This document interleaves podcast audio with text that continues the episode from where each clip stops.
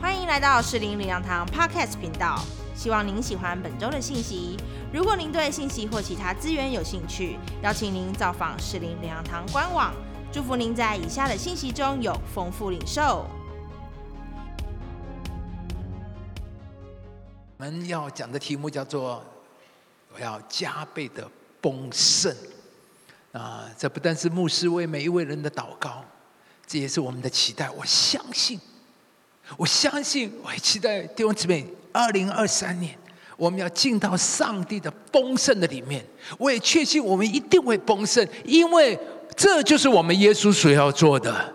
耶稣说他来了是要叫人得生命，并且得的。更丰盛，所以弟兄姊妹，我们很肯定一件事情：所以信耶稣不是做个礼拜，信耶稣不是一个宗教，信耶稣乃是进到上帝所要给我们的丰盛的里面。每一位基督徒啊，今年开始你要有个称信念：我的人生必然是丰盛的，因为不是我。如果是靠着我看我自己，我会很挫败，我会觉得怎么做得到？但是感谢主，是耶稣来要叫我们得丰盛，耶稣来就是要使我们得丰盛，所以有了耶稣，我们必然丰盛。盼望今年一年，从新年一开始，你要建立在这个根基的里面往上建造，因为人在耶稣里，我必然丰盛。我们一年一个礼拜往上叠上去。好，今天我要跟大家分享，我要讲一位我非常尊敬的牧师华里克牧师。那么我们知道华里克牧师写了一本非常畅销的书，叫做《标杆人生》呢。那这本书呢，翻译成五十六种语言，那在全世界累积销售超过两千七百万本。那当然。他的财富也累积超过数千万美金啊！那关于这本书有一个非常有名的故事，就是有一位逃犯啊，越狱逃犯侵入了一家民宅，劫持了一位妇女，而这位基督徒的妇女正好就在读《标杆人生》这本书啊，因为他挟持了，所以在他的家很长一段时间，结果呢，那这位妇女就。读了，把这本书读《标杆人生》读给这位逃犯听了，而没有想到呢，这个逃犯居然听了以后大受感动，接受了耶稣成为他的救主，因而呢，他就放弃逃亡，自愿报警啊。那警察接到了这个讯息，赶到民家，听到这个故事也都觉得不可思议啊。那当然，这个故事立刻传遍美国。那接下来，当然。这本书的销售就如何？哇，直线上升！所以弟兄姊妹，弟兄神上帝若要为你推销产品，他有的是办法。那就像我们刚才听到我们那个姊妹吗？他没有钱，没有资源。但是上帝要替你推销产品，突然就请人来替你做广告。他还说：“哎，我没有钱哦，我没有钱哦。”他说：“不用钱，不用钱，感谢主，上帝要为你推销产品，他有的是办法。”当然，华里克牧师也因为赚了很多的钱呢，他的财富累积超过数千万美金。上帝大大的赐福他，给他这么大的财富。但是重要的是，如他自己所说的，你要如何应用上帝所给你的财富？华里克怎么处理这些钱呢？首先，他归还了教会二十五年来给他的全部的薪资所得，并且他把他的版税所得大部分成立了三个基金会。第一个是防治艾滋病基金会，第二个是领袖训练基金会，第三个是环球和平计划基金会。他只留下少部分给自己使用。虽然他有千万美金的资产，他仍然住十四年的老房子，仍然开六年的车子。他说：“我有自己的生活品味。”他说：“我不穿西装，也不打领带，所以今天牧师是不合格的。”他说：“这省了他很多的钱。”他说：“我们要向这个世界说，身为牧师，做我们基督徒，我们不为金钱工作。他说每一次奉献，我就突破了自己被物质的捆绑。我跟上帝玩，我给你，你给我的游戏。三十一年来，我都输上帝，因为我不可能给上帝比上帝给我的还多。啊，有一天呢，他去非洲看艾滋病的防治，并且在那里有三天的训练会，训练了当地八万个那么教会的领袖。那之后呢，他就去拜访一个典型的丛林教会。这个教会很小，那在那个棚子内有七十五个人聚会，五十个成人，二十五个艾滋儿童。华利克说：“这个小小的丛林教会竟然照顾了二十五个艾滋儿童，他们所做的比许多美国大型教会还要多。”而华利克很惊讶的。这个牧师竟然认出他是华里克。华里克说：“这里没有电，没有灯，那你怎么会知道我呢？”这个牧师说：“每一个星期，他都要走一个半小时到邮局去下载。他说：‘我要去邮局资讯站下载你的讯息。’而我唯一的训练就是从你而来。”听到这个话。华里克的心都碎了。我也要听他一点点的信息，要走一个半小时。而这个对话让华里克思考了许多。他说：“我们蒙福，乃是为他人蒙福而有。”在非洲的那个晚上，他望着天上的星空，问神说。我可以做什么呢？当然，接下来他做了许许多多。所以，华里克的信息、他的为人、他的侍奉、他的心胸，都深深的感动我的心啊！他有两个非常重要的信念。第一个就是不是为金钱工作。他说：“我们要向这个世界说。”身为牧师基督徒，我们不是为金钱工作，所以华里克决定用他卖书的版税成立基金会，做艾滋病的防治，然后另外就是做训练领袖，特别是教会的领袖。我们都知道，一个教会、一个国家要提升。他那个关键就是人才的培育跟领袖训练，所以他立了一个心愿，要为神的国训练百万领袖，而这将会影响无限无限。百万受过训练的领袖，可以再去栽培、牧养、造就百万、千万、亿万的信徒。因为华里克一个人蒙福，结果千千万万人也蒙受祝福。这就是上帝的心意和计划。弟兄姊妹，请听进去。因为华里克一个人蒙福，结果是千千万万人也蒙受祝福。这就是上帝的意思心。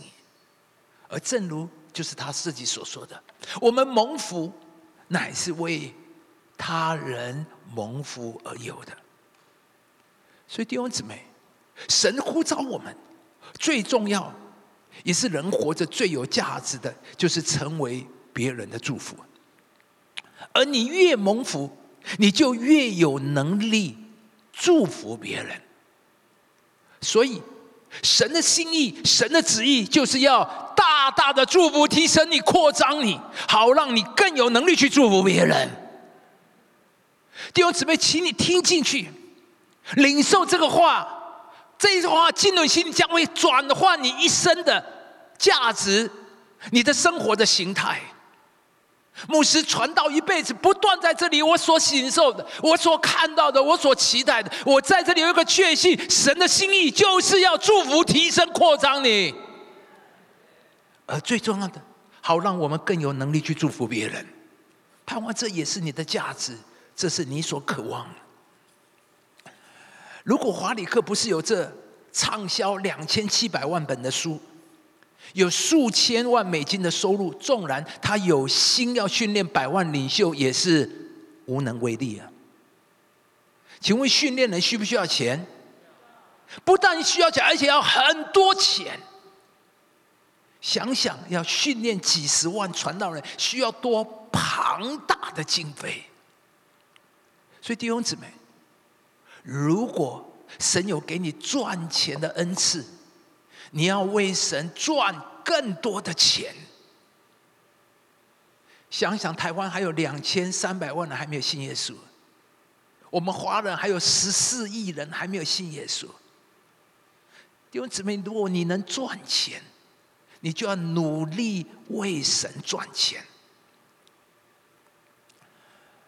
当然，也正因为华里克他渴望更大的服侍神。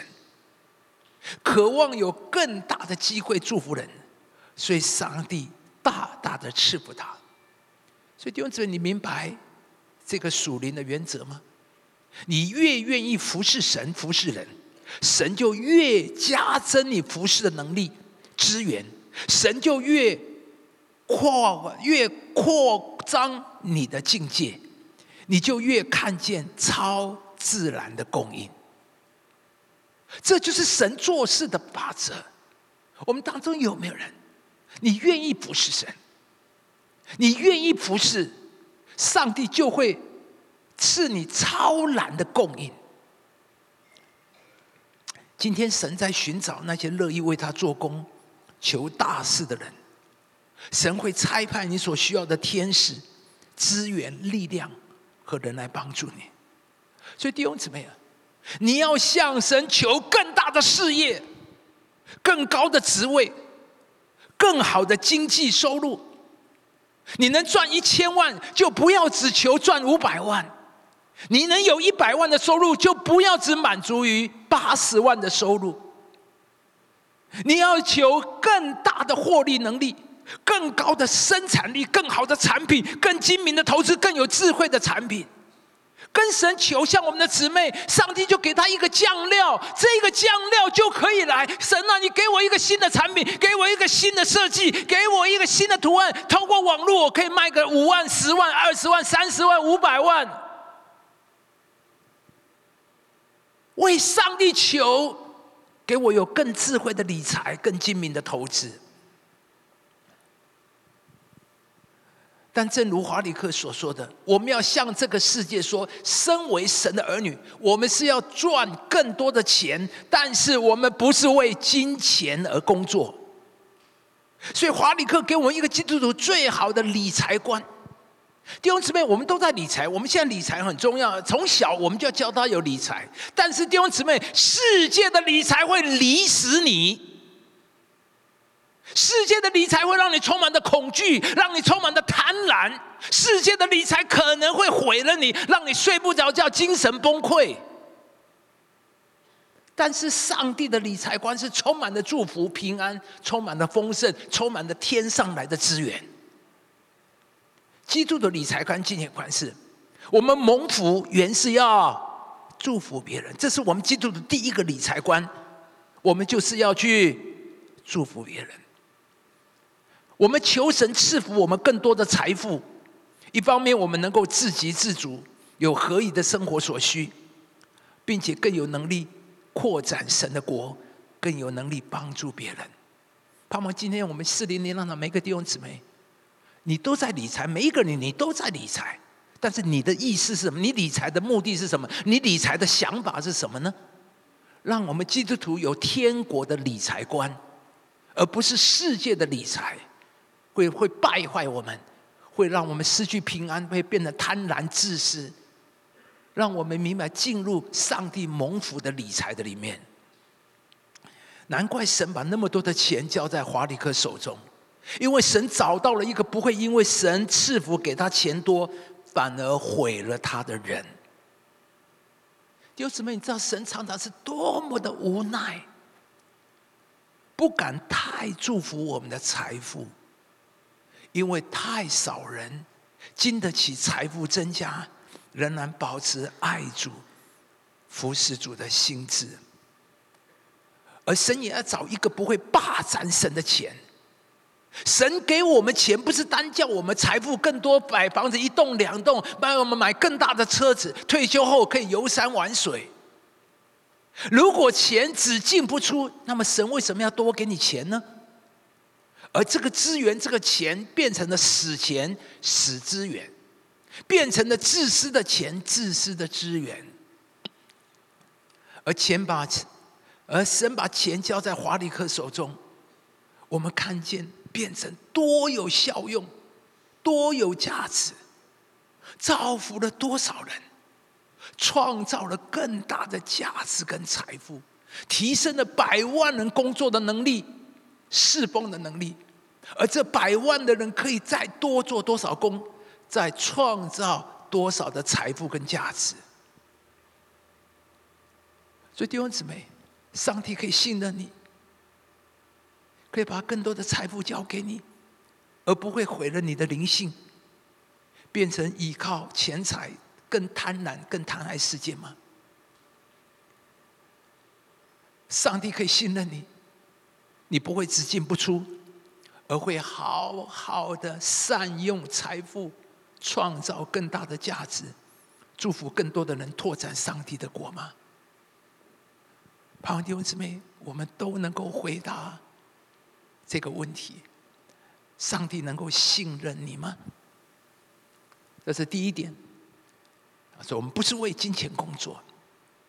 第二，华利克说，上帝的给的比奉献多。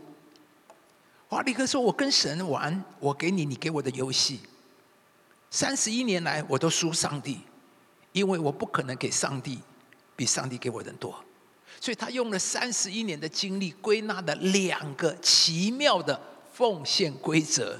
第一个就是 rule one。”上帝给的比奉献多。规则二：奉献的越多，上帝给的越多。他如此做了三十一年，结果他越奉献，财富就越增加。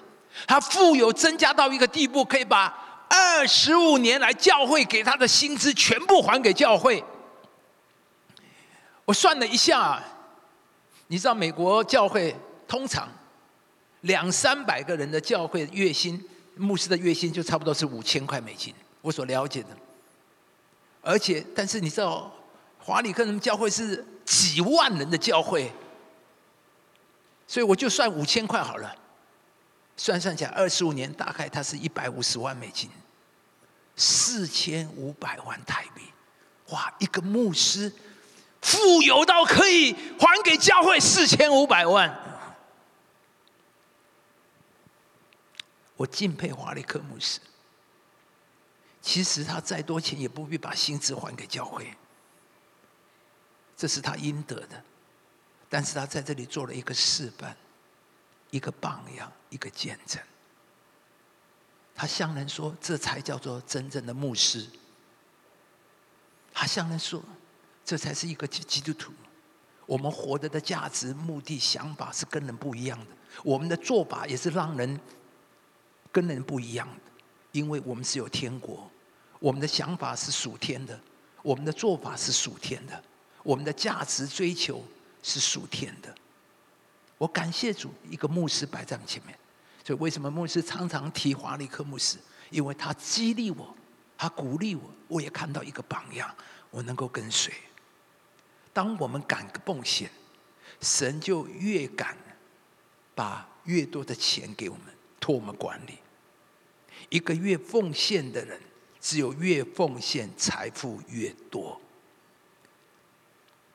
让我们能够成为一个有能力给、慷慨给的人。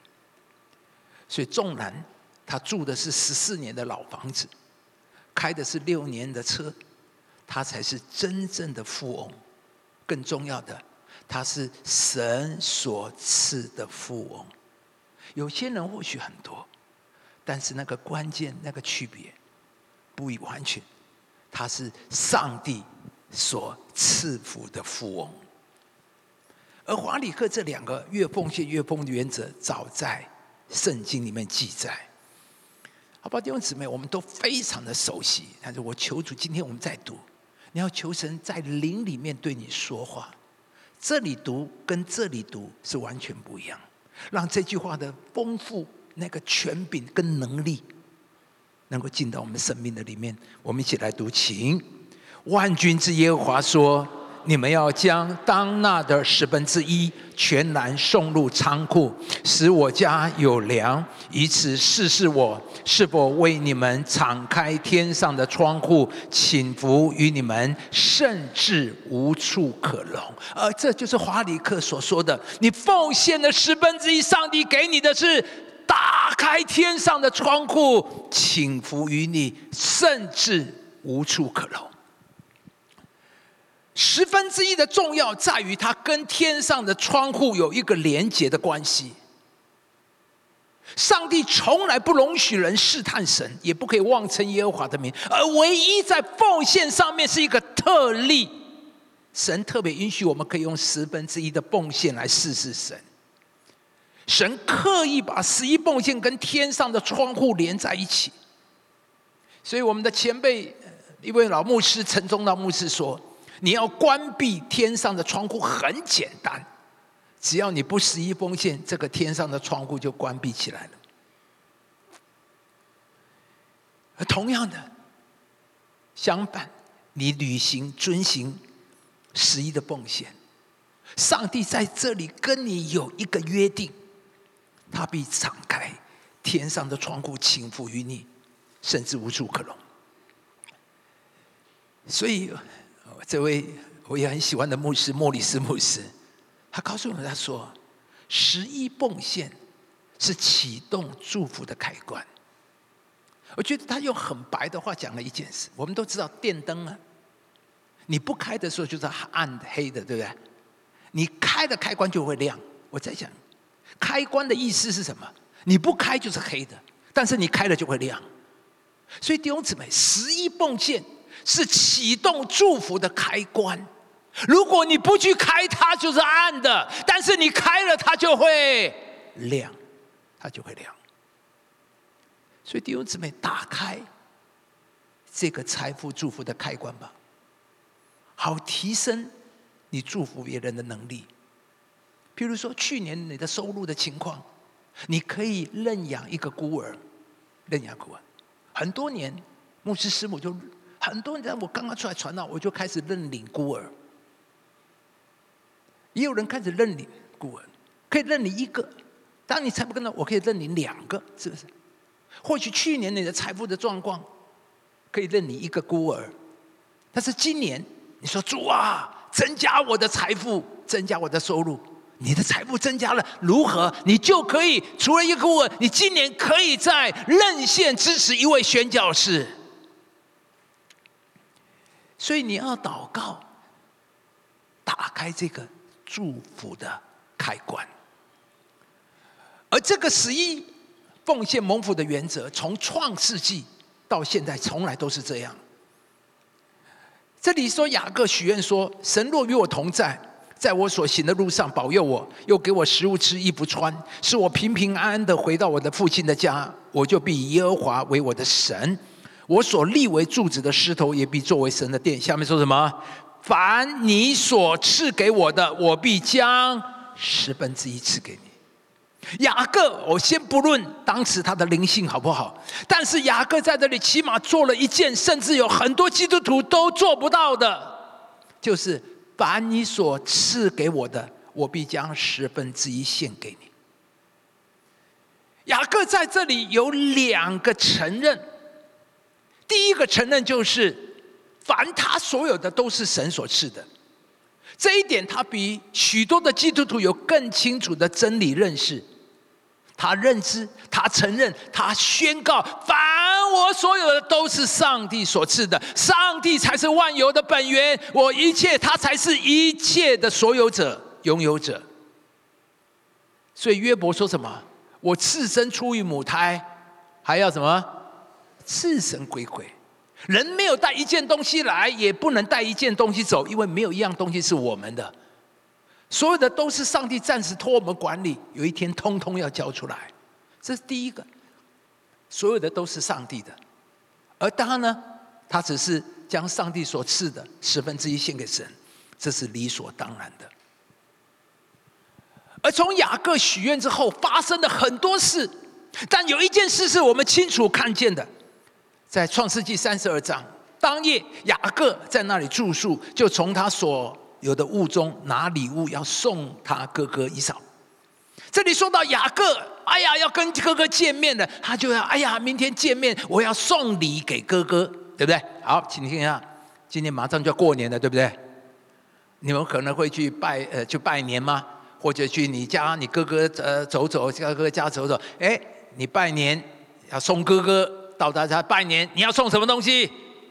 哎呀，买一盒高级水果。现在我看到那个葡萄很吓人呢，一串八百一千，送一串可以吧？这个礼算不错了吧？啊，一串不够，两串吗？可以吧？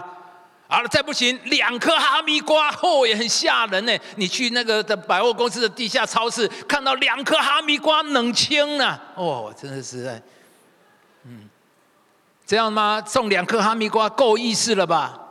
那我们来看雅各送哥哥送什么？他送哥哥一勺母山羊多少只？两百只下了，这样够了吧？这样够大礼了吧？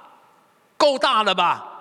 他还没完，他说母山羊两百只，公山羊二二十只，母绵羊再来两百只，公绵羊二十只，奶骰子的骆驼三十只，各带着骰子，母牛四十只，公牛十只，母驴二十匹，驴驹十匹，吓不吓人？如果有这样的弟弟，好不好？哎呦，太好了！我估了一下，这个礼起码超过五百万。雅各离家的时候只带了一根杖，经过二十年，现在回家了，竟然有能力送五百万的大礼，他的财富真是惊人呢。我们可以看见二十年来上帝的赐福，使他的财富百倍、千倍的增加，成了一位大富翁。那今天我们当中有谁愿意学习雅各向神许愿？把你所赐给我的，我必将十分之一献给你。或许我们当中有人，你从来没有做过这个祷告，但今天会是你很好的开始。神必定会赏赐遵行他话的人。那弟兄姊妹，你愿意上帝赐福你吗？从十亿奉献开始。感谢您收听逐日信息，我们每周都会更新信息主题，也邀请您一起参加实体或线上的聚会。聚会的时间、地点，请上适林良堂官网查询。适林良堂祝您平安喜乐。